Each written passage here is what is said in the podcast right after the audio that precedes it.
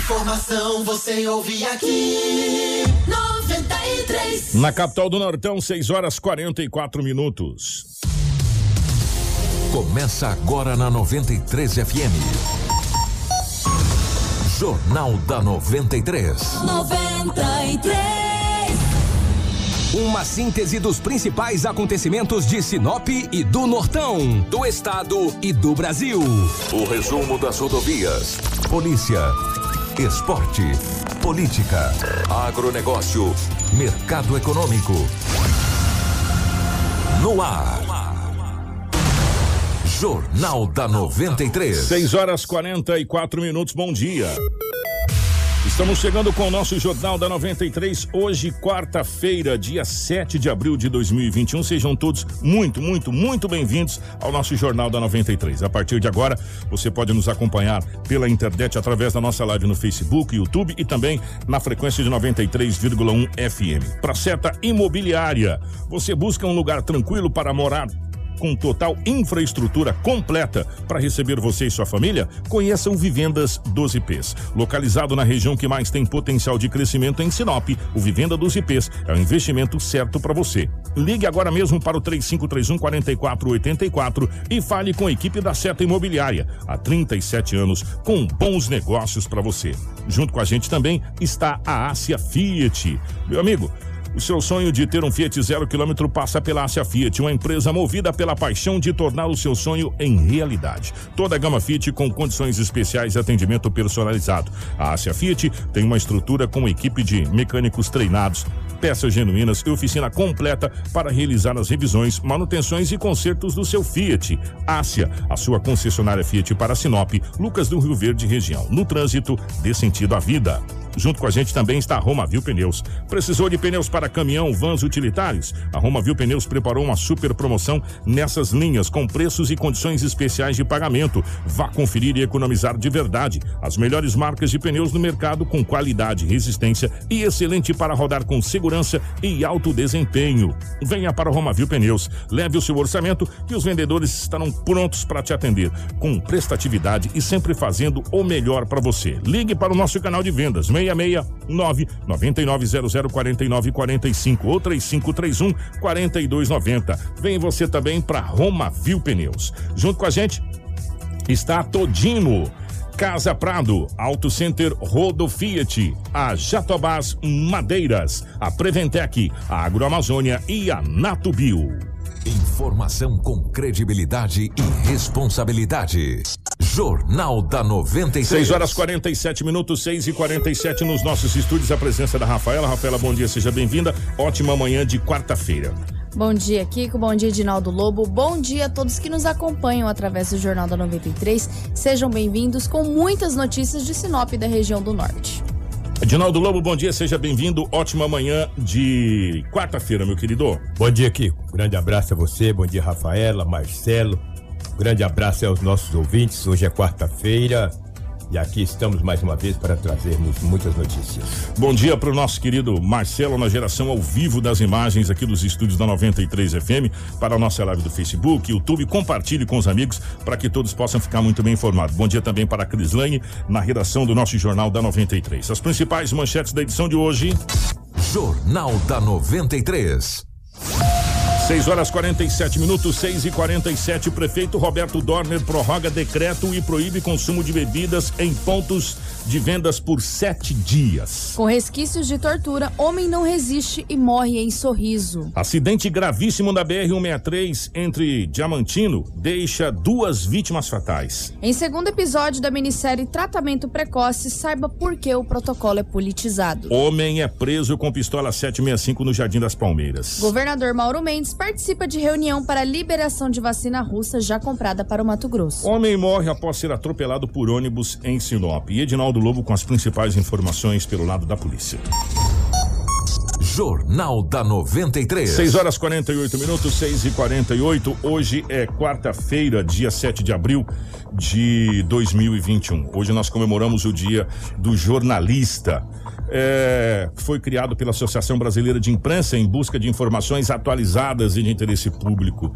O jornalismo ou jornalista é responsável pela sua divulgação na imprensa, representada por jornais, rádios, revistas, televisão e agora também com o advento da internet. E nesse momento, é, a gente parabeniza todos os jornalistas que colocam muitas vezes a sua vida em risco para trazer a informação é, para você que está do outro lado. Aos nossos jornalistas dos rádios, das televisões, dos jornais, aos jornalistas da internet e também aos nossos jornalistas freelancers, que a gente chama, né? Que são aqueles jornalistas que fazem as matérias e, e vendem, é, sobrevivem vendendo as matérias para rádios e televisões. Ao jornalismo de investigação, é, o qual, inclusive, a gente lembra através daquele episódio fatídico é, da morte brutal de Tim Lopes, todo mundo lembra disso, do jornalismo investigativo, e a gente acompanha vários é, jornalistas ao longo desse desse tempo de profissão que a gente tem. Então, a todos os jornalistas,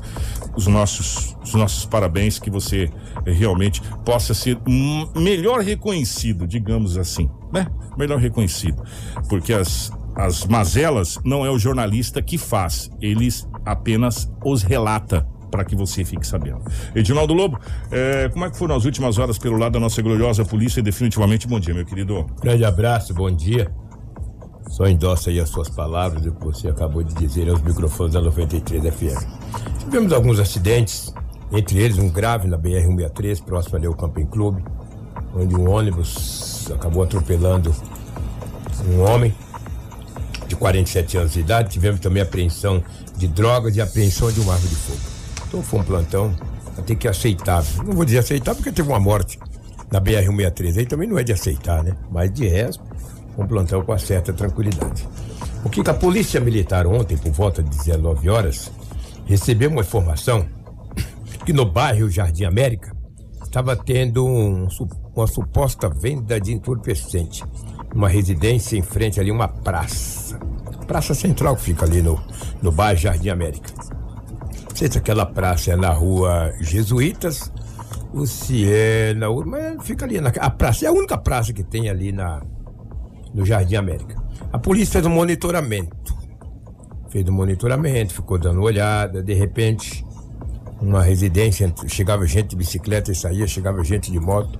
Mas passaram para a polícia as características do suposto homem que estaria vendendo as drogas. Falou que ele estava com a camisa de manga longa, colorida e tal, passou todas as características. De repente, esse homem com essa camisa colorida, camisa de manga longa, saiu da casa e foi para a frente da residência, foi abordado. Ele até tentou correr mas foi seguro pela polícia. Com ele estava uma quantia de entorpecente e ainda mil reais em dinheiro. O jovem tem apenas 19 anos de idade.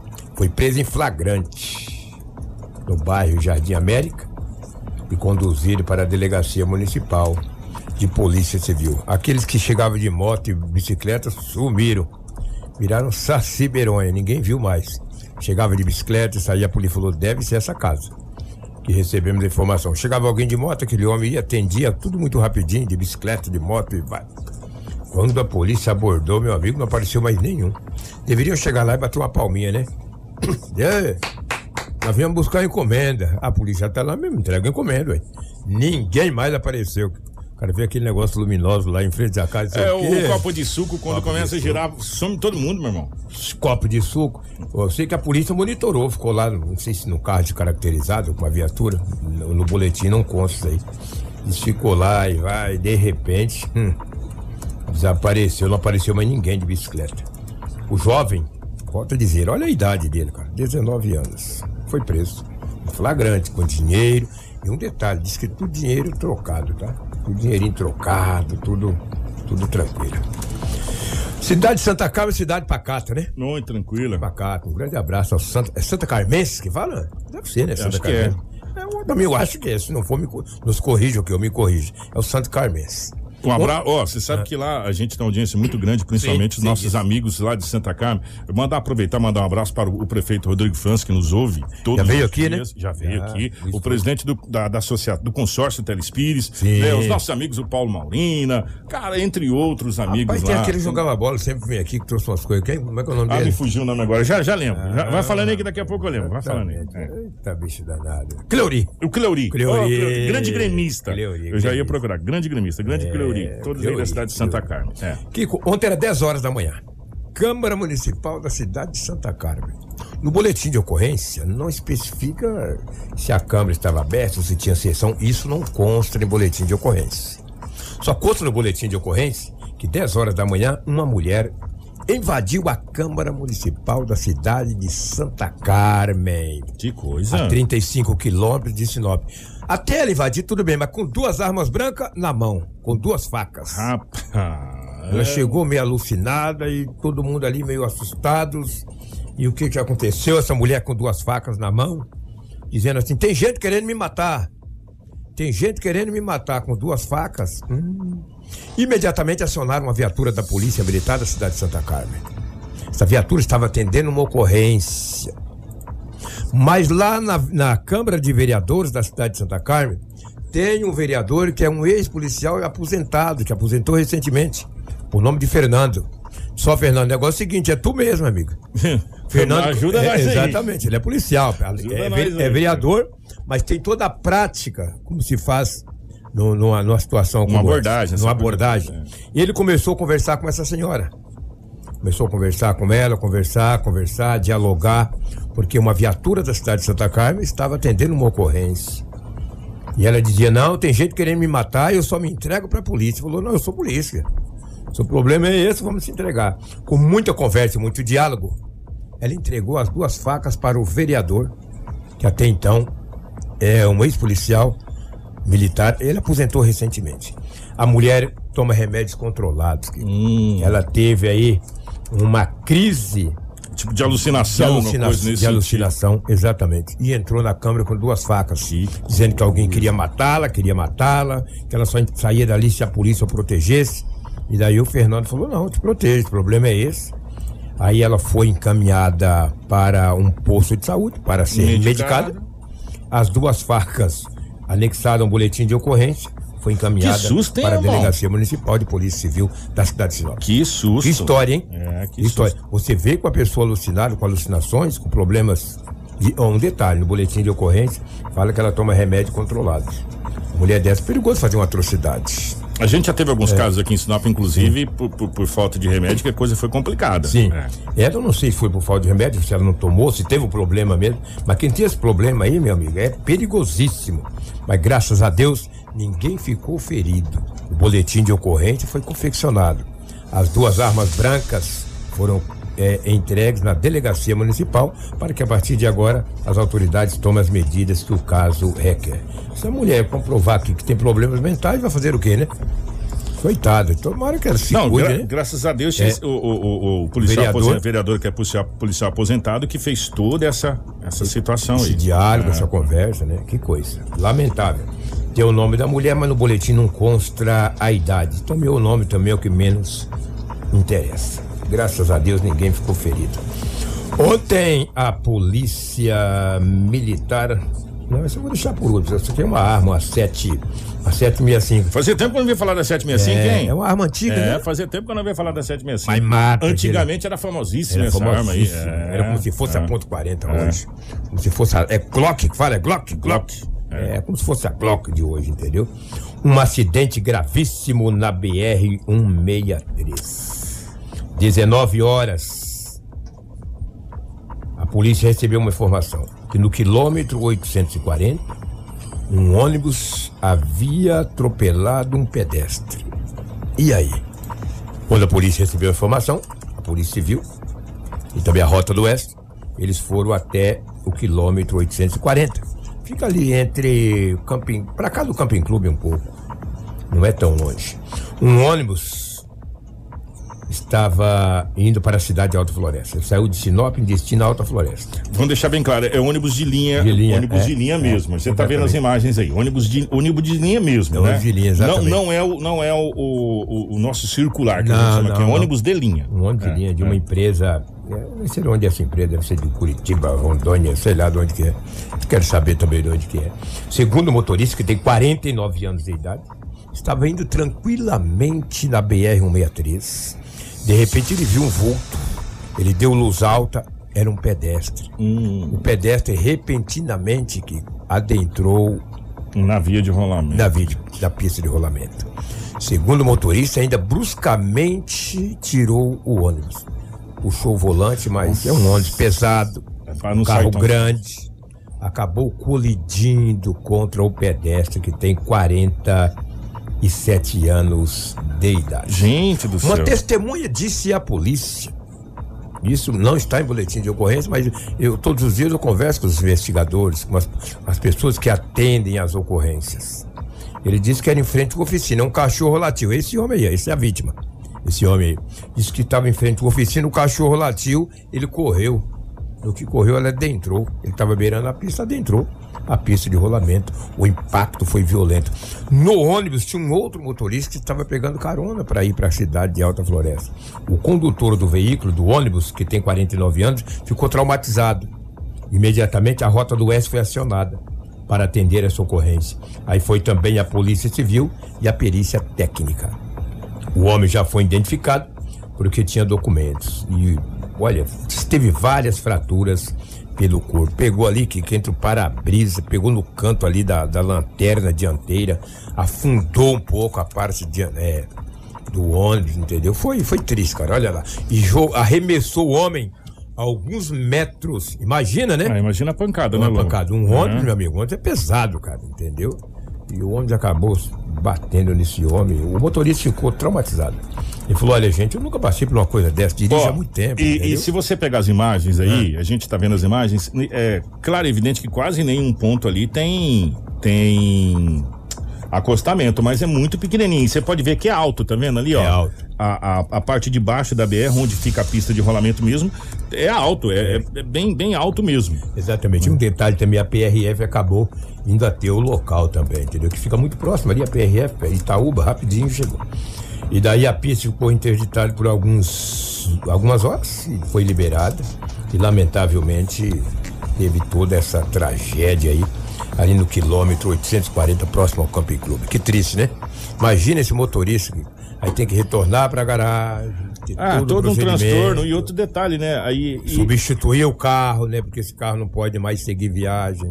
Olha, é um transtorno. E ter a morte de um. E ter a morte de uma pessoa, né? É- Exatamente. É, muito complicado, gente. É Um homem jovem ainda, de complicado, 47 anos. Jovem, jovem mesmo. Meu Deus, como Ah. foi cruzar a pista de rolamento? Ele disse que o cachorro latiu. Rapaz, no ano que eu nasci, Lobão. Pois é, No ano que eu nasci, Pois minha é, idade ali. sua idade. E no mês que eu nasci, mês 10. meio 10, né? É. Pois é, se cuida. Você tá novo É, ainda. Tô velho. novo ainda, Tá rapaz. Ah, se eu tivesse só 47. Ah, se eu tivesse só isso. Eu estava, rezando. Antes de você É. dar continuidade aí nas ocorrências, que já já nós vamos falar dessa pistola, Marcelo te mandou uma foto. Já que a gente falou da, da BR-163, desse acidente, É. você sabe ali é onde fica o trevo da 220 ali? 220? É. MT 220? É, próximo Sei. ali o Camping Clube ali. Sei. É, ô, mandei uma foto do Marcelo, eu vou até. é, essa informação chegou pra gente e chegou com foto. Ou seja, é verídica. Já que chegou com foto, é verídica porque a foto vai mostrar o que a gente vai falar pra você. A Rota do Oeste trancou ali o trevo da BR-220, que dá acesso ali aos comércios. Né? Essa foto tá vendo ali, você tá vendo ali, ó? Colocou Sim. os guarda-reios e, e trancou ali que dá acesso ali. É, a gente vai entrar em contato com a Rota do Oeste para saber o porquê desse fechamento ali. A entrada é antes ou depois? Como é que é? É, a informação que chegou aqui, é- a entrada é um pouquinho depois ali da 220. Ah. Ó, e aí tem a entrada, aí tem a saída do comércio. Você pode ver que lado de cá, ó, tá- o chão batido, tem comércio ali. Se eu não me engano, acho que é uma lanchonete, as coisas que tem ali naquele. Mercadinho, né? Mercadinho que tem ali e que dá acesso. E exata, o Marcelo trouxe exatamente onde tem parada de caminhão, tá vendo ali? Uhum. Trancou essa, esse acesso ali, que dá acesso ali para, para esse comércio. Nós vamos tentar entrar em contato com a Ro- Rota do Oeste. Ali eu acho que tá uma borracharia, se eu não estou enganado, Lobão. É, é, uma borracharia, enfim. ali naquele. Nós vamos entrar em contato com a Rota do Oeste para saber o porquê desse fechamento. E dá pra gente ver lá no fundo, tá vendo lá? Sim. Bem no fundo da imagem lá, o pessoal ainda continua fechando as imagens. Eles colocaram uma espécie de guarda-rei e o Marcelo é ligeiro demais da conta. Ó, lá no fundo vê o pessoal da Rota do Oeste, com aquele uniforme da Rota do Oeste, que é de praxe, né? Laranjado com verde, verde claro, trancando esse acesso. A gente precisa saber por quê, qual o motivo, qual a razão, circunstância do trancamento desse, desse acesso ali. É, inclusive ônibus paravam ali, enfim, descia essa situação toda. Então a gente vai encaminhar o pedido para a Rota do Oeste para saber o porquê do fechamento ali, nesse, nesse sentido ali. Isso é próximo ao camping, né? Ali na MT-220, próximo ao camping. MT-220 é aquela que vai para Joara ali. É, lado né? esquerdo, entre Lá, lado bem, esquerdo. bem próximo ao camping ali. É, a gente precisa saber o porquê desse fechamento, qual, qual a razão do fechamento é, nesse, nesse ponto ali da Rota do Oeste. O pessoal pediu aqui pra gente fazer essa indagação. Nós estamos indagando ao vivo, inclusive, e se eu conheço o dedinho rápido da Rafaela, ela já tá mandando alguma coisa ali via zap pra Rota do Oeste pra gente saber o porquê desse fechamento aqui. Desculpa até te incomodar. Não, imagina, Porque como o acidente foi próximo ali ao Sim. camping, eu falei, já vamos emendar uma, uma coisa na outra e Verdade. tá aí essa imagem, fica o pedido aí da, da, da população daquela região para saber o porquê desse fechamento aí. É, o pessoal colocou ali, ó, ali tem restaurante, borracharia, oficina, comércios que precisam trabalhar é, e, e tá sem, sem, sem base nessa situação e parece que ninguém foi comunicado disso ali. Pois foi feito o fechamento e simplesmente assim, né? Então, é, o pessoal tá, o pessoal tá, tá gostando muito dessa ideia não. E eles fecham mesmo. É. Vê que aqui nesses postos eles fecharam tudo. E até agora hoje- a gente já encaminhou para a Rota do Oeste para saber o porquê desse fechamento aí. Já já a gente deve ter resposta. Pois é, tomara que tenha uma resposta plausível, né? É complicado, é, é difícil. O que conta é 19 horas a Polícia Militar recebeu uma denúncia anônima. Olha, fiquem atentos, porque na Rua das Dracenas, no Jardim das Palmeiras, tem um homem que está usando uma camiseta cor assim, assim, assado, um short, ele tá armado. O polícia falou, tá? Tá, onde que é? Rua das Dracenas, ali no Jardim das Palmeiras. Pode ir que vocês encontram ele. Ou vamos vai localizar ele. Ele tá armado. Uma viatura da Força Tática fazendo rondas naquelas proximidades. Rua das Dracenas, Rua das, das Dracenas com o Jardim das Palmeiras. Localizou o homem com as mesmas características. O abordou. Quando o abordou, o mesmo estava com uma pistola 765 com numeração raspada. Esse rapaz está deitadinho ali, É, né? olha lá, É. deitadinho no chão. Como é que não deita? Ele só com a 765 e a Força Tática com fuzil ponto .40. Você tá é louco. O cara deitou e falou: E rapaz, essa arma? Essa arma aqui é o seguinte. Ele tava com todo arranhado, cara, com sinais. Ele falou: Uma facção me deu um salve agora recém. E daí eu fiquei assustado por isso que eu estou. E eu quero me se proteger. Eu quero me proteger. Mas disse que ele tava todo rajado, igual uma zebra. Falou, como é que é? Disse, uma facção aí. Me deu um salve, rapaz. E daí eu tô com essa arma. Mas não é pra matar ninguém, não é pra roubar ninguém. Só estou com ela pra me defender. Lá, uma 765, em perfeito estado de conservação, numeração raspada, que é gravíssimo isso aí. Ele não disse de quem comprou. Não, também no BO não fala que estava municiado, não acredito que sim. Porque diabo tu quer uma arma sem munição, né? Tu andar com arma sem munição é a mesma Tacar coisa. no- é, só é. se jogar. A mesma coisa de tu estar com, com uma arma de, de brinquedo, só que essa era de verdade.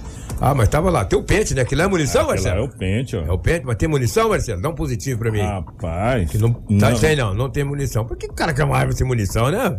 Hã? uma arma sem munição, Só no susto, né? Ah, mas se tu tira ela, É, vai saber. susto, né? É verdade. É, é. Os caras vão dar outro salve e diz, opa, não vem não. Aí os caras vão embora. Mas diz que deram um salve nele recém. O jovem tem 19 anos de idade. Foi conduzido para a delegacia municipal e responderá por porte legal de arma de fogo e é um agravante. Hum. Numeração raspada. Que coisa, que situação. É numeração raspada, o agravante é maior. O agravante é, É. maior. E ele foi preso ontem, às 19 horas, na Rua das Dracenas, ali no Jardim das Palmeiras. Foram essas as ocorrências registradas em Sinop, pois não. Ô Lobão, chegou uma ocorrência pra gente. É. Inclusive, essa ocorrência está estampada no site A Gazeta do estado de, de- da- capital do estado, Cuiabá. Ah, E é uma ocorrência séria. sim. e segundo informações, a UBS registrou o boletim de ocorrência. Nós tentamos na manhã, a gente até entende que às vezes né, não é possível a gente conversar logo no começo da madrugada com todo mundo, né? É, a, a informação é a seguinte, gente, presta atenção nessa informação, que familiares de um paciente que estava internado na unidade básica é, lá do Ibirapuera, ele foi para a unidade básica do Ibirapuera que atende caso Covid. É, a informação que esse homem seria encaminhado para a unidade de terapia intensiva para UTI. É, as informações preliminares não conta que ele foi diagnosticado com Covid e precisou ser internado. O caso se agravou e foi realizado um encaminhamento para a UTI. Só que aí que vem um problema, Lu. Ah, Os familiares não aceitou a transferência invadiu a unidade básica de saúde para levar o homem, mesmo sem autorização médica. Ou seja, levar o homem, mesmo sem autorização médica. Na ação, um dos parentes do paciente chegou a ameaçar um médico que tentou impedir o resgate, pois o quadro eh, inspirava cuidados. E, e essa unidade aí, muito bem, Marcelo. Obrigado, Marcelo. É mais rápido que o Batman, meu irmão. E por ser uma doença de alto risco e de transmissão, que inclusive pode contaminar a família, que todo mundo sabe da Covid-19. Os médicos da unidade básica de saúde procuraram a polícia para registrar um boletim de ocorrência por retirada desse paciente sem autorização eh, dos médicos. E segundo a informação, ele seria recambiado para uma unidade de terapia intensiva. Aí agora, claro e evidente que vai caber às autoridades. E essa informação chegou pra gente, nós pegamos essa informação do site eh, da Gazeta do da capital do estado do Cuiabá. Tentamos entrar em contato logo na parte da manhã com a, com a prefeitura, não consegui falar com, com, assessor, com a assessoria da prefeitura e nem com a assessoria eh, da Secretaria de, de, de Saúde. Mas a informação da, da, da conta de que isso aconteceu aqui na cidade de Sinop e nós deveremos ter mais informações. Se isso acontecer, é um fato sério. Né? É um fato grave, porque se o paciente foi diagnosticado com Covid e estava em estado grave e foi resgatado à força pelos pacientes, é um caso complicado, hein, gente? é, lá tinha É. um boletim aqui, mas ele é extenso e quando a gente não tem o conhecimento técnico do fato ou dos fatos, é muito difícil. Mas tinha um boletim de ocorrência, sim, na delegacia municipal, mas é uma história muito. Ela, ela existiu, é um fato. Só que daí quando a gente não tem o conhecimento, você não conversa com o médico, você não conversa com a- uma das vítimas, então fica difícil de repente de trazer, mas é fato sim, procede essa informação, mas é um BO longo, extenso, com uma história que eu vou te falar, ela, É, agora- ela, dá, ela dá curva também. E agora, gente, Mas eu- cabe aí a assessoria da prefeitura, assessoria É, de imprensa, é. dá uma nota, passar uma nota à imprensa, explicar o que que Porque houve. como isso foi registrado sim. como aconteceu, parece que foi ontem essa situação, então a gente vai ficar na guarda da assessoria É. da, da, da prefeitura para entrar eh, em contato com a gente para emitir uma nota para explicar essa situação aí, porque na realidade as providências foram tomadas, foi registrado o boletim de ocorrência, É, que podia exatamente. ser feito. E agora, e, evidentemente que quando você vai na unidade básica de saúde, ou qualquer hospital, você tem seu nome, você tem os documentos lá, é feito todo, o- todo o cadastro, essa coisa toda, possivelmente a- todo mundo vai saber onde é que esse, esse rapaz, esse senhor mora, e, enfim, a- e as autoridades irão tomar as providências. Agora, o fato é, meus amigos, que é, isso não é um fato normal, né? É, não é, é uma povo- o coisa povo está complicada, muito, né? O povo está muito assustado. A Covid ela assustou o mundo. Então, às vezes o cara não está com psicológico bom, legal. Mas olha, a partir do momento que o médico te, te interna, você não pode tirar alguém de lá também, né, Kika? É E a- né? força É, ainda. É, porque é uma doença não- transmissível. é, né? exatamente, eu não sei o que, que- o que, que diz a lei, essa É. coisa toda, porque aí, além de ser o seu parente, a partir do momento que é uma doença de alto grau de transmissão, existe uma outra situação. Enfim, é, é uma são situações que a gente não, não, não sabe, pra gente É. até não cometer nenhum, Nenhum equívoco, nenhum né? equívoco aqui, nós não vamos falar nada a respeito. Vamos aguardar é, o decorrer dos fatos. Mas o fato é que realmente aconteceu essa situação e que isso não vire rotina, né? Porque imaginou, né? É verdade. Aí é complicado. Triste, né? Lamentável. Teve um acidente também, né, Rafaela, que ceifou a vida de dois, dois policiais penais, né? Exatamente. Que Gente, coisa, e hein? que acidente, hein? Aquele foi brutal, hein, meu? Que Que Foi um que é acidente gravíssimo que deixou dois, dois policiais penais mortos, né? Foi no início da tarde dessa terça-feira, na BR-163, próximo à cidade de Nova Mutum. Dois policiais penais ainda não identificados morreram e um ficou gravemente ferido, né? Ao Já se foram envolverem- identificados, é, já né? foram Já identificados, foram, já foram. exatamente. Os agentes estavam em uma viatura que bateu de frente com uma carreta. Né? Os agentes eram da cidade de Alta Floresta e eles estavam em Cuiabá e retornavam ao norte do estado. E durante o trajeto ocorreu esse acidente. Os dois policiais penais que estavam na traseira morreram. O agente que estava no banco do passageiro ficou ferido gravemente, inclusive com fratura exposta. Devido ao acidente, o motorista da viatura foi arremessado e até a publicação da matéria ele não havia sido encontrado. O motorista da carreta, que também não teve nome revelado, ficou ferido. Em imagens é possível perceber que a viatura ficou totalmente destruída.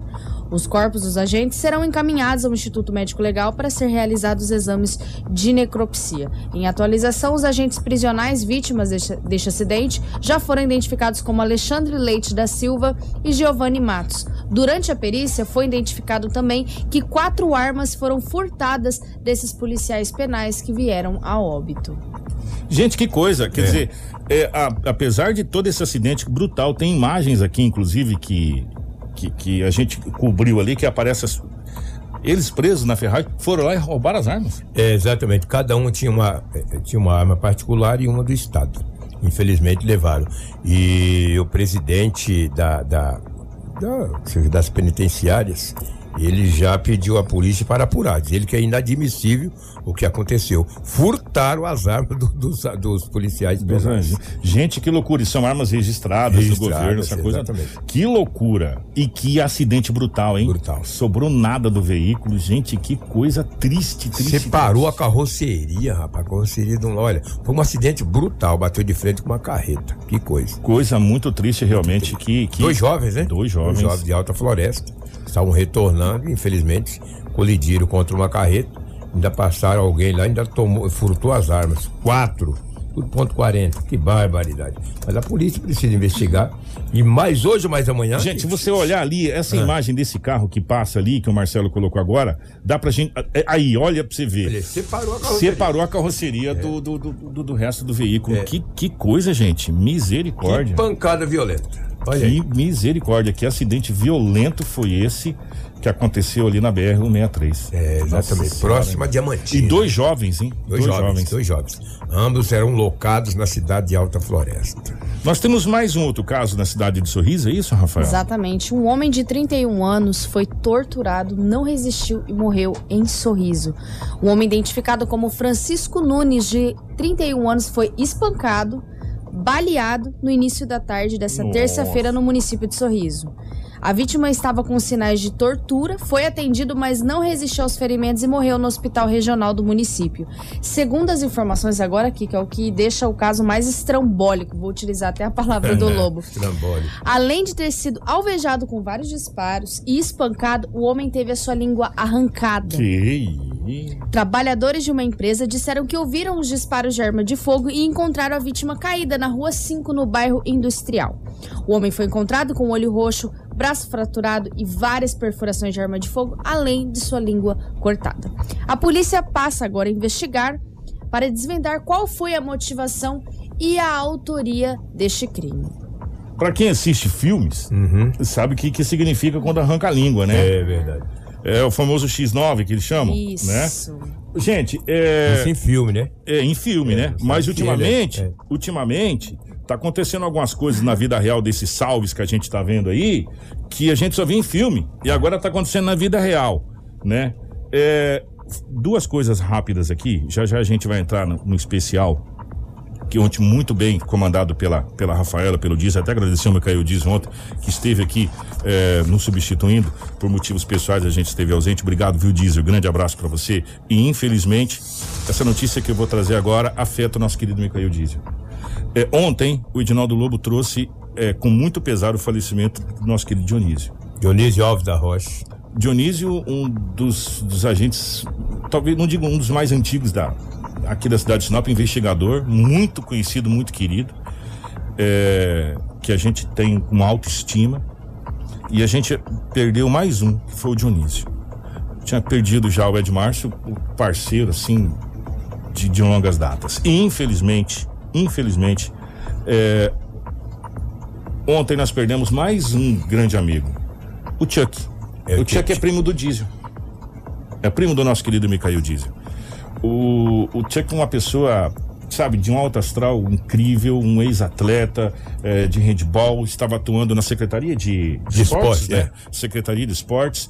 é, uma pessoa querida ao extremo na cidade de Sinop, muito conhecida, é, gostava demais do esporte, gostava demais de falar sobre o Grenal, principalmente. É verdade, ele né? era gremista. É, sabe, e a gente fica muito muito triste com os amigos nossos que estão indo, sabe?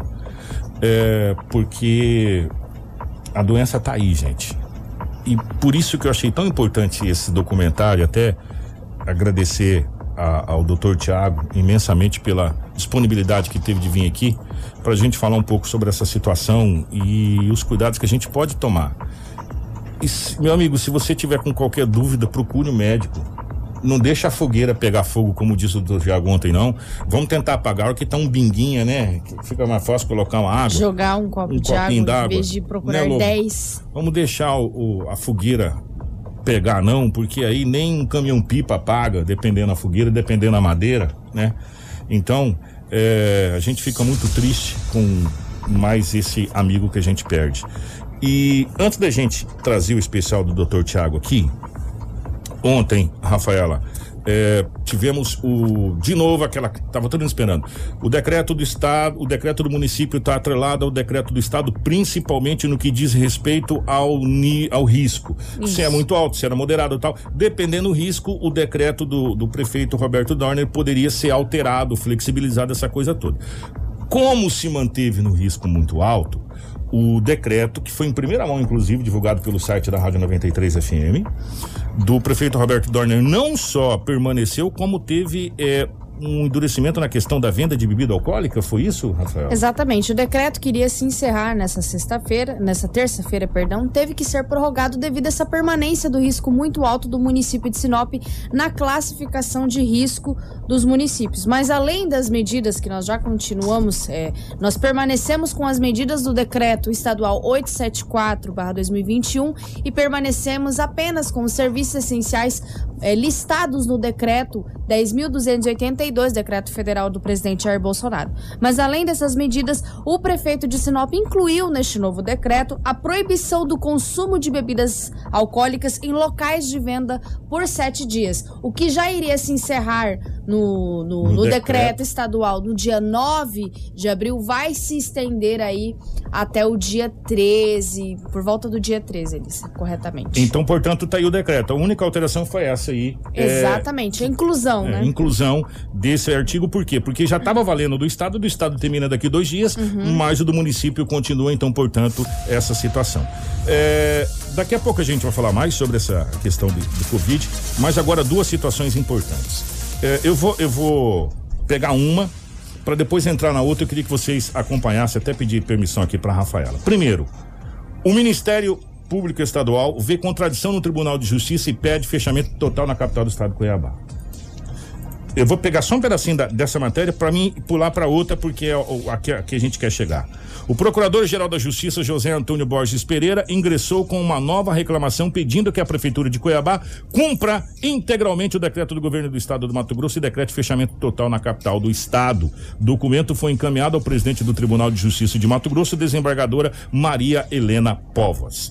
É, Agora vamos para a parte que eu queria trazer para vocês, mas eu precisava daquela parte para chegar nessa aqui. Uma coisa puxa a outra, não tem até uma música que diz isso? Exatamente. Governador Mauro Mendes deu uma declaração é, à rádio CBN da capital do estado, Cuiabá, no dia de ontem. O governador disse que a Justiça e o Ministério Público têm adotado postura do Executivo. Palavras do governador. Vamos na íntegra. O governador, esse, essa matéria está estampada no site A Gazeta e no jornal A Gazeta da capital do estado do Cuiabá. O governador Mauro e o governador também falou na rádio CBN ao vivo para quem quisesse ouvir. O governador Mauro Mendes afirmou nessa terça-feira que tanto o judiciário quanto o Ministério Público têm adotado medidas de competência do executivo. Em entrevista ao jornal da CBN Cuiabá, o governador disse que é extrapolação de competência vivida entre os poderes tem sido uma realidade a nível nacional, o que estaria causando desordem e confusão.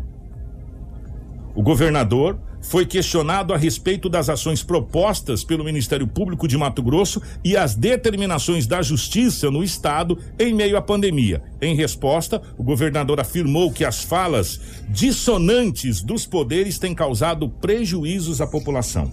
Abre aspas, disse o governador. O presidente fala uma coisa, um governador fala outra, um prefeito fala outra, o judiciário fala outra e o Estado outra. O Brasil vive um momento de desordem e desequilíbrio. Fecha aspas. Na entrevista, o governador apontou que a falta de diálogo entre os poderes se devem ao fato de não haver uma voz única que conduza os gestores na tomada da decisão sobre o combate à pandemia. Nesse cenário, para o, o, governador, o Judiciário e o Ministério Público adotaram postura que extrapolam suas competências. Fechando a entrevista, abre aspas, fala do governador. Então, o Ministério Público e o Judiciário acabam decidindo coisas que prefeitos e autoridades não decidem um decide e o outro não faz. Um decide e o outro vem querendo mudar. Com todo respeito, virou uma coisa muito bagunçada, acrescentou o governador. Eu quero pegar ontem, só para completar, eu quero pegar ontem uma fala do doutor Tiago. Eu estava ontem, não fiz o jornal, diz eu estava aqui, mas eu estava acompanhando atentamente o jornal desde o início. E o doutor Tiago disse o seguinte: hoje todo mundo se sente no direito de receitar. Todos viraram médicos. É, ele disse: Eu não vou recalcular o que um engenheiro fez para uma base de uma estrutura. Então a gente precisa entender: médico é médico, promotor é promotor, prefeito é prefeito, presidente é presidente, piloto de avião é piloto de avião. Piloto de avião não pode receitar um remédio né? É, um, o governador não pode querer pilotar um avião, porque ele não é piloto, não é? é e assim sucessivamente. Então, o que está faltando é que cada um exerça o que está dentro da sua competência. E como disse o governador do estado do Mato Grosso, essas decisões monocráticas acabam atrapalhando. O presidente da República fala uma coisa, o governador fala outro, o prefeito fala outra, o Ministério Público fala um, o Tribunal de Justiça fala outra e você fica no meio do fogo cruzado sem entender. Ou seja, precisamos colocar ordem na bagunça. É o que foi colocado pelo próprio governador do estado do Mato Grosso. A gente precisa colocar, para vocês verem como é que a coisa tá tão esquisita. Até a Rafaela trouxe aqui para que você possa entender. Como que tá a ordem nessa questão da pandemia, aonde a coisa se inverteu. Primeiro manda o Estado, depois manda o município, por último manda o governo federal. Exatamente. Então precisa-se se organizar essa situação toda. A politização de ontem, o Diesel foi muito feliz no final do jornal e a Rafaela também. E, e o doutor Tiago também na questão da politização do tratamento e da doença. A doença não elege ninguém, a doença mata pessoas. Mata pessoas. Quem tem que determinar se você tem que tomar é, cloroquina, ou ivermectina, ou ezitromicina, ou qualquer que seja o medicamento, é o médico. É o médico, é aquela pessoa que estudou anos e anos na faculdade, que vive debruçado em cima do livro, estudando pesquisa, estudando as coisas para te receitar. Para te receitar. Né? É ele que tem que decidir. Não é o YouTube, não é o Google, muito menos o seu WhatsApp. E quem tem que fazer a gestão disso tudo são os nossos governantes. Então, que os nossos governantes se entendam, né? Afinal de contas, a gente precisa que os nossos governantes se entendam. Essa é a realidade. Que os nossos governantes se entendam. Se os nossos governantes se entendessem, não precisava essa, essa leira de decreto que a gente está tendo, decreto à largura da boca. Um decreto vinha e servia para todo mundo e estava resolvido. E a gente resolvia essa situação. Então, o governador foi muito feliz na sua fala muito feliz mesmo na sua fala. Espero que essa fala seja ecoada, que, que, que, que, crie ondas de eco em todo o território nacional e que a gente possa ter, a partir desse momento, uma espécie de organização nessa situação toda. E organizando tudo, fica muito mais fácil para que a gente consiga sair dessa situação toda. E por falar no doutor Tiago, a gente vai trazer a segunda parte do nosso especial é, sobre tratamento precoce com o Dr. Tiago. Então, você que acompanhou ontem, acompanha agora a segunda fala. Informação com credibilidade e responsabilidade. Jornal da 93. 727. Dando continuidade à nossa minissérie da 93, Tratamento Precoce. Em seu segundo episódio, o Dr. Tiago Pianoschi aborda sobre a politização do protocolo até mesmo na sociedade médica, houve uma divisão sobre utilizar ou não utilizar o tratamento precoce. A nossa equipe questionou o médico do porquê o procedimento é tão mal falado por alguns especialistas. Além da superdosagem que já foi apresentada ontem no primeiro episódio pelo doutor, ele também apresenta outros fatores. Eu não condeno o colega que lê os trabalhos em relação aos medicamentos, que tem a sua opinião e, e, e em relação a eles, diferentes da mim. O que eu condeno é, é, é, o profissional que escutou falar, viu o vídeo no YouTube e sai como um papagaio de pirata repetindo verdades que não. Esse é o grande problema, talvez, hoje, né? doutor. É ver, ouvir e, e antes... sai repetindo. Né? Os estudos divergem em relação aos resultados. Então, tem estudo que eu posso ter uma interpretação e o meu colega tem uma interpretação diferente da minha. Né? Então é difícil saber quem está certo, qual é o melhor tratamento. Cada médico tem o direito de, de, de, de exercer medicina conforme é, ele julga melhor baseado nas informações, da maneira como ele interpretou os estudos. Nós estamos limitados de informações, essa é a realidade? É que é uma doença nova. Né? Então é diferente é, é, é, uma doença tipo diabetes que existe desde que começou a medicina, que já tem anos de estudo, anos, então eu, eu tenho minha opinião em relação a, já sei como tratar. É uma doença nova que está mudando, né? O vírus que está circulando hoje é diferente do ano passado. Então não tem como ter resposta para todas as perguntas. Né? Se você perguntasse em relação ao vírus do ano passado, eu tenho opinião em relação a isso. Em relação a esse vírus, eu não tenho ainda, né? Tá diferente, né? Tá pegando pessoas mais jovens, tá pegando crianças que o vírus do ano passado não pegava, tá diferente. Então é, é, é complicado você uniformizar é, uma determinada conduta. Quem que vai ser o, o, o juiz para dizer qual é a conduta exata? Não tem essa resposta ainda. Uma coisa que tem acontecido que eu nunca tinha visto acontecer na medicina, desde que eu sou médico há 18 anos, já teve dois grandes estudos em, em, em, em revistas bicentenárias, né, que é New England e, o Lancet, que foram retirados porque viram que a empresa que coletava dados falsificou dados, que é a mesma empresa que é detentora da patente de um remédio muito mais caro que está sendo lançado, né? Então, é, a gente tem que analisar com muita crítica o, o, o, os trabalhos. Se você, às vezes o trabalho fala uma determinada, dá uma informação, uma determinada informação, mas no resumo é, é, não espelha o, o conteúdo total do, do, trabalho. Então, o camarada que lê o resumo e sai falando, está falando coisa sem ter certeza. O Dr. Tiago, em entrevista, também trouxe dados interessantes sobre alguns países e até cidades no Brasil que utilizam o tratamento precoce, onde os números de mortes é, despencaram. Você pega um país como a Índia, que tem seis vezes, né, tem um bilhão e, trezentos, quatrocentos bilhões, então cinco a seis vezes a população do, do, do Brasil. Tu pega, eles têm uma percentagem muito menor que a nossa de vacinação e tu pega a mortalidade de ontem, morreu 234 pacientes lá. Né? O que, que eles fazem? Tratamento precoce, um tratamento que não funciona. Né? É, o que, é um país que tem uma aglomeração muito maior que a gente e os resultados deles são muito melhores, baseado em quê? No, no tratamento precoce.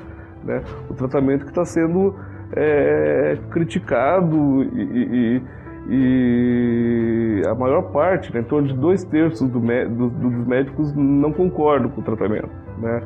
Mas para trazer para mais perto, pega municípios tipo Búzios, né, que começaram a administrar tratamento precoce para 90% do, do, dos pacientes que têm sintomas.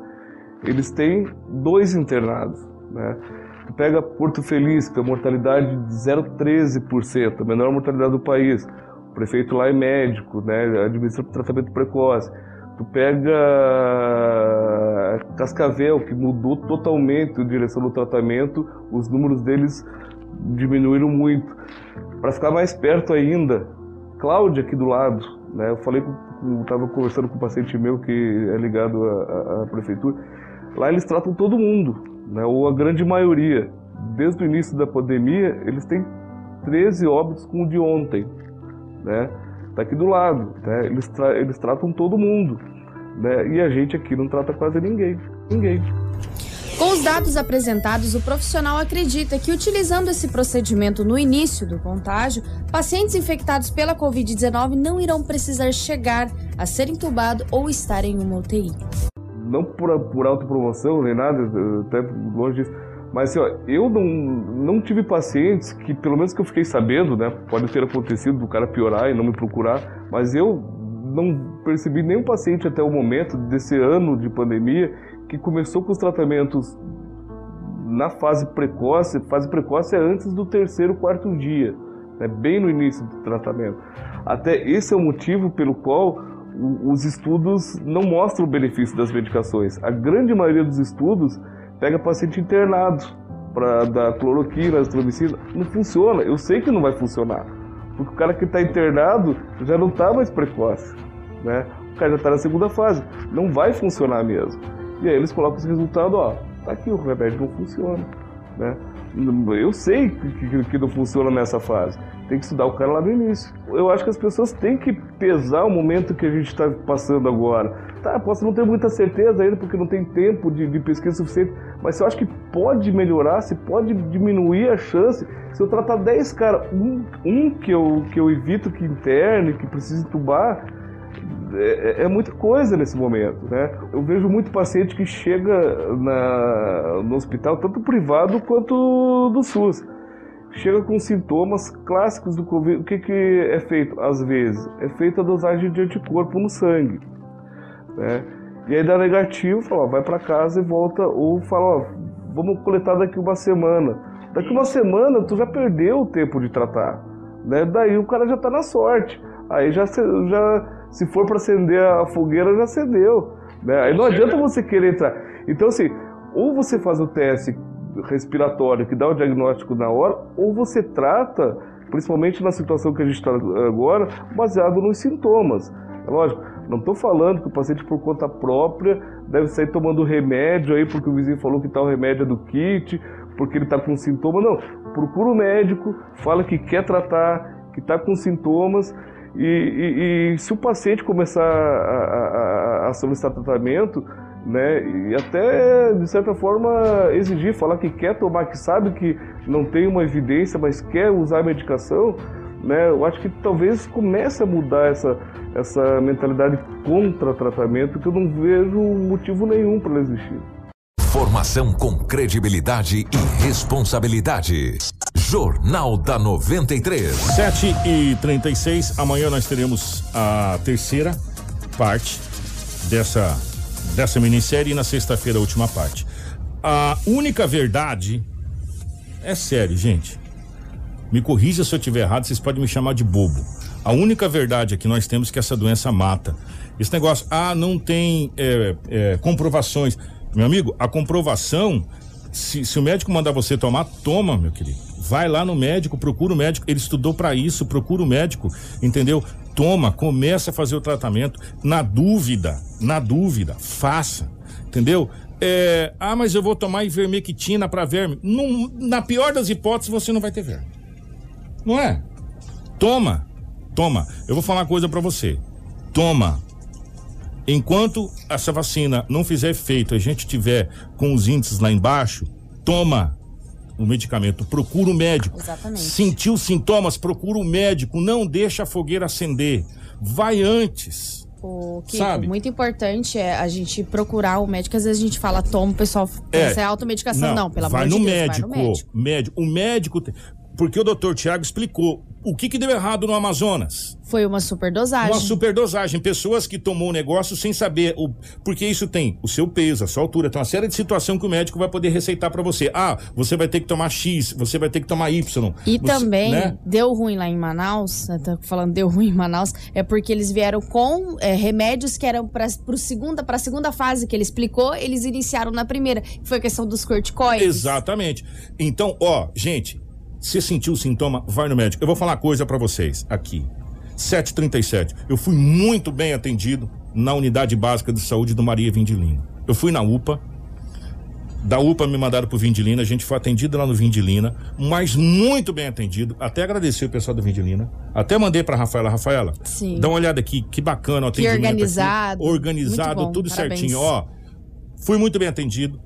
Né, as pessoas estão atendendo, eu vou dizer mais, a gente precisa ter um pouco de paciência, porque do mesmo jeito que nós estamos estressados, imagine quem está lá trabalhando. Então, procure o médico. Se você sentir, meu amigo, ó, rapaz, ah, minha, minha garganta tá. Vai no médico, não custa nada. Vai no médico, é, procura o médico, ele vai te examinar, vai fazer aquela primeira análise clínica, né? E aí depois você começa com esse tratamento. Eu vou falar uma coisa para você. A gente vai diminuir esses índices muito rápido, muito rapidamente. Ô, Rafaela, nós vamos pro intervalo. O Josiel Saltão, que é o gerente da, da agência do Cicred, tá aqui, é, para fazer um convite para você que vai ter. Quando vai ser a assembleia? Amanhã. Amanhã, amanhã vai ter assembleia, então fica aqui rapidinho, tá? A gente vai para o intervalo rapidinho, a gente já retorna e também com os dados eh, da Covid de Sinop e do estado do Mato Grosso. Fica aí, não sai daí não. Informação com credibilidade e responsabilidade. Jornal da 93. Informação com credibilidade e responsabilidade. Jornal da 93. 7 horas 43 minutos, 7h43, estamos de volta com o nosso Jornal da 93. Estamos recebendo aqui nos estúdios o Josiel Saltão, que é o gerente da agência Cicred, para fazer um convite é, para você, associado, que é, é, a Assembleia. Assembleia. Só que vai ser diferente, né, Josiel? Essa Assembleia vai ser diferente das outras, né? Bom dia. Bom dia. Bom dia a todos os ouvintes, bom dia aos associados das CRED. É, esse ano sim a Assembleia é diferente, então em função da pandemia aí, né, nós temos a Assembleia Digital. Essa Assembleia ela vai acontecer amanhã à noite, então, às 19h30. É, a Assembleia é um momento muito importante para os associados do Cicred, onde são apresentados os resultados dos exercícios anteriores, é, são tomadas algumas decisões em relação ao próximo exercício e no Cicred, o associado, enquanto dono do negócio, ele participa das decisões também. Então, é importante, muito importante a participação dos associados, apesar de ser digital aí, mas tem o direito a voto, Como que vai ser essa, até para as pessoas, para os associados, como que vai ser essa, essa, essa assembleia digital? Explica pra gente. Vocês criaram um. Como que a pessoa vai poder participar? Sim, o processo é bem simples, tem um link então que nós estamos enviando por WhatsApp, o WhatsApp corporativo do Cicred, né? Para que o associado entre lá, faça um pré-cadastro, ou também o associado pode entrar através do site cicred.com.br barra Assembleia Digital. Digitando o CPF dele lá, ele vai ser direcionado para a Assembleia da sua região.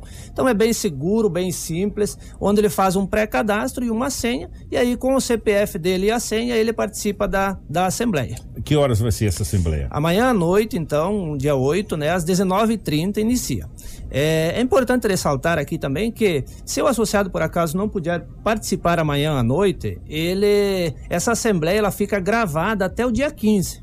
Então, o associado com esse cadastro também, ele pode ir lá depois, num segundo momento, quando ele tiver um tempo, né, assistir à assembleia e votar digitalmente lá nas decisões. Ah, então vamos lá. Então vamos dar um exemplo. A assembleia vai ser amanhã a partir das, das, 8, das 19 19h30. 19h30, mas o associado vai ter um prazo. Por exemplo, fala, não, eu não vou poder participar amanhã, mas no final de semana, no domingo, eu vou estar em casa de boa, eu vou poder assistir. Vai ficar aberto, então, para ele votar ainda durante quanto tempo? Até o dia 15 de abril agora. Até o dia 15 de É. abril. Então, como nós temos aí uma quantidade de praticamente 70 mil associados aqui do, do Cicred aqui na região, na Cicred Celeiro, Mato Grosso e Roraima, né? Mas agora aqui no Mato Grosso, é, nós convidamos todos esses associados. E de repente, nem todos eles podem participar amanhã à noite, né? Então, essa assembleia fica aberta aí até o dia 15 para que o associado entre lá com a senha é, e assista à assembleia e participa das decisões. Eu gostaria que o senhor falasse sobre a importância dos associados do Sicredi sempre participar dessas assembleias, dessas é, tomadas de decisões da agência. Sim, um momento muito importante, né, para os associados, onde o Sicredi sempre trabalha com muita transparência, apresentando para os associados os resultados do último exercício, as principais ações que foram realizadas no último exercício e de forma bem clara e transparente também pedindo a opinião dos associados em relação a algumas decisões estratégicas para o próximo ano. Né? Então, é o momento do associado exercer o direito dele como associado do Sicredi eh, de participar das decisões e principalmente tem a, a, decisão em relação à destinação dos resultados que no Sicredi como cooperativo o associado dono do negócio eh, o resultado volta para o associado então amanhã à noite eh, nessa assembleia uma das principais decisões é como que vai ser distribuído esse resultado para o associado Ô, Josiel, vamos de novo é, fazer o convite às 19h30. Como que o associado do Sicredi pode participar de novo? Muito importante é, essa situação, além do recebimento do WhatsApp. Sim, como a Assembleia é digital, então diferente, né, em função dessa pandemia, então, além do recebimento do WhatsApp, que é o WhatsApp corporativo do Sicredi, o associado pode entrar no site sicredi.com.br barra Assembleia Digital e com o CPF dele fazer um pré-cadastro eh, criando uma senha e aí ele será direcionado, daí ele vai amanhã à noite às 19h30, basta ele acessar esse mesmo site aí, ou o link que ele vai receber no WhatsApp e acessar a Assembleia com o CPF e a senha que ele vai criar. Bem seguro, bem tranquilo.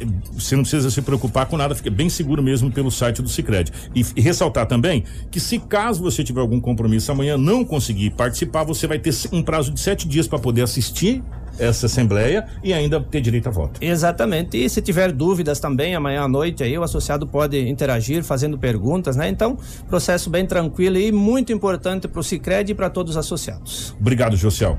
Grande abraço. Então fica o convite para você. Ó, acesse o site do Cicred, www.cicred.com.br barra Assembleia Digital. Isso. Você vai lá, você faz o pré-cadastro para você participar. E você também está recebendo no seu WhatsApp é, Gente, mas cuidado com esse negócio do, do WhatsApp aí, tá? É o WhatsApp receber, corporativo. É o WhatsApp corporativo do Cicred. Então, cuidado. Às vezes, com o link aí que você recebe, não vai clicando em qualquer não. Confirma primeiro, né, o, o Josiel?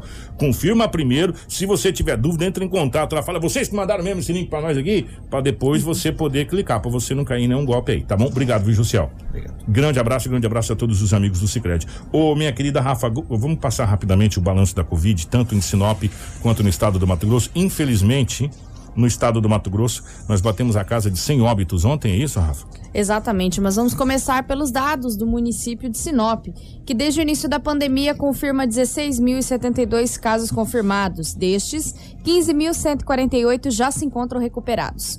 Atualmente nós estamos com 566 em isolamento e registrados 279 óbitos. Estamos com 79 internação, internações e 1.071 casos suspeitos. Destes casos suspeitos, todos estão em isolamento domiciliar, sendo nenhum internado.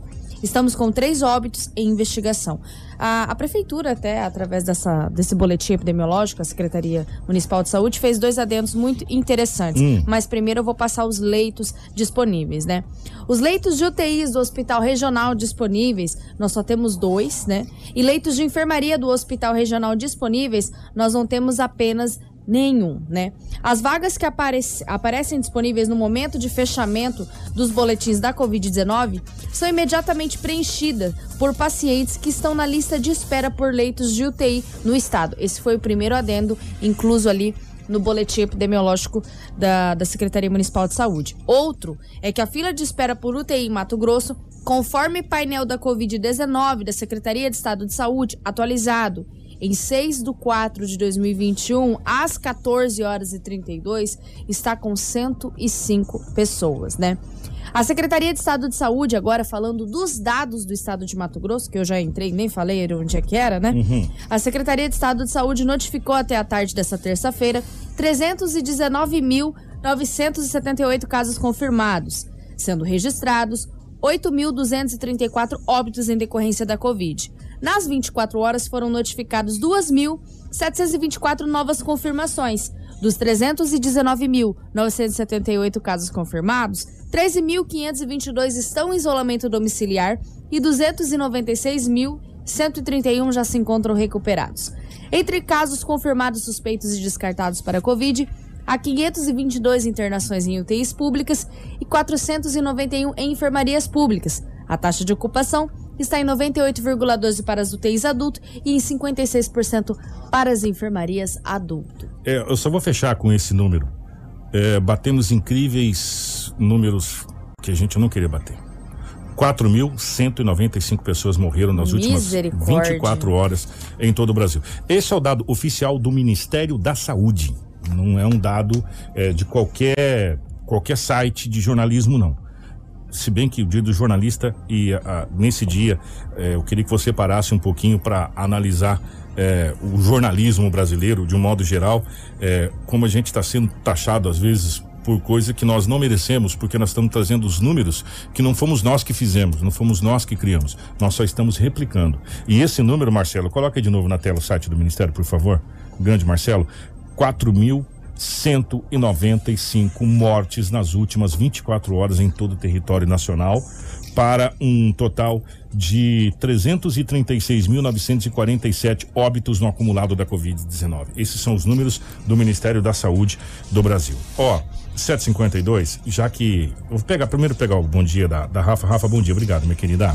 Bom dia, Kiko. Obrigado. Eu quero aproveitar nesse dia do jornalista, mandar um abraço a todos os jornalistas do município de Sinop e também do estado, que são nossos parceiros, em especial o Vavado da Rádio Master, que é sempre o nosso repórter, sempre Nosso amigo ajuda. JK. Nosso amigo JK também, o pessoal do Power Mix lá de Nova Mutum, TRMT, enfim, todos, todos os sites, rádios, televisões, todo mundo que atua aí em live. Um grande abraço para vocês. Espero um dia poder sentar, eh, talvez, quem sabe, ano que vem, num 7 de abril, e falar que nós somos realmente valorizados, não só pela população, mas pelos órgãos também, pelas autoridades. Em nome de alguns amigos, meu amigo Leonildo Severo, Luciano Vendrame, os amigos das antigas, José Pedro Serafim, enfim, esses amigos maravilhosos, parabéns a todos os jornalistas aí.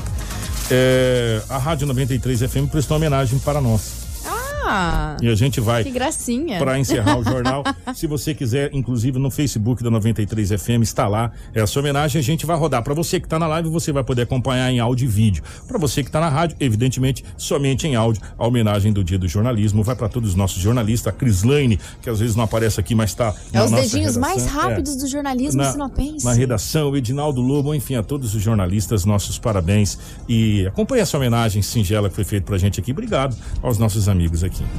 O jornalismo é a arte de reunir fatos, dados e informações e interpretá-los para o público. É você se deparar com os mais diversos tipos de acontecimentos e transformá-los em notícias. Talvez esta seja a palavra que define o jornalismo: notícia. Ser jornalista é dar vida aos mais diversos acontecimentos. Pois sabemos que você, aí do outro lado, está à espera do que será notícia. Nossa equipe está sempre pronta para apurar, averiguar e noticiar fatos importantes, seja através de reportagens, artigos ou entrevistas. Em tempos desafiadores, a cobertura de dados e informações em tempo real é de grande relevância para a população. Somos a ligação entre a informação e o público, pois apuramos e trazemos os fatos à mídia. E tudo isso de forma clara, concisa, transparente e verdadeira. É um desafio diário, onde você tem que estudar muito, tá sempre é, antenado no que está acontecendo, informado, e é um grande desafio. É, ainda mais sabendo que as suas opiniões e as entrevistas estar à frente de um, de um jornal faz com que você determine as outras pessoas que tomem um- um- uma linha de, de raciocínio, né? A gente faz parte do dia a dia das pessoas e também influencia nas decisões que essas pessoas tomam diariamente. Então a gente tem que tentar, pelo menos tentar levar o máximo possível de, de coerência nas informações. E acima de tudo, tentar levar a informação da maneira que a pessoa consiga entender, sabe? Da maneira que a pessoa mais intelectual entenda e da pessoa que também não tem um nível cultural tão grande também possa entender. É um desafio constante. Muito, muito, muito desafiador mesmo.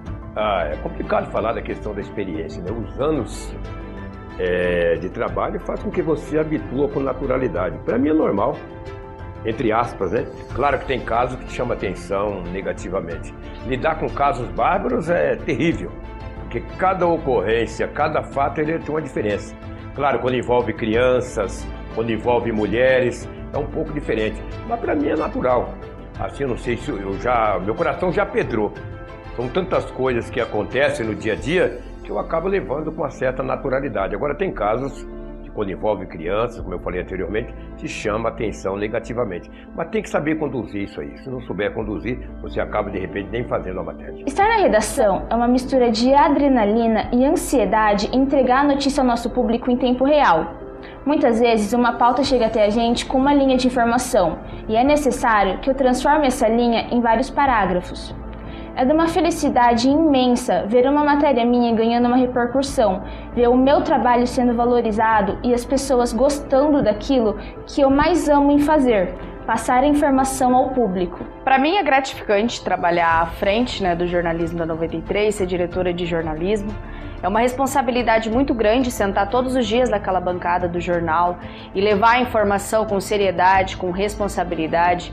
E para mim é mais gratificante ainda pelo fato de ser jornalista e poder atuar todos os dias na profissão, porque eu escolhi isso para minha vida, eu amo a profissão de jornalismo, eu sou grata por todos os dias poder levar informação para as pessoas e ser um serviço essencial para as pessoas, principalmente nesses momentos que nós estamos vivendo, onde o volume de informações é maior e eles estão propensos a cair em fake news e nós somos esse filtro que define o que é verdade e o que é mentira. Então, para mim é gratificante poder trabalhar aqui, estar nessa linha de frente da informação juntamente com a 93 FM. Jornalismo é isso.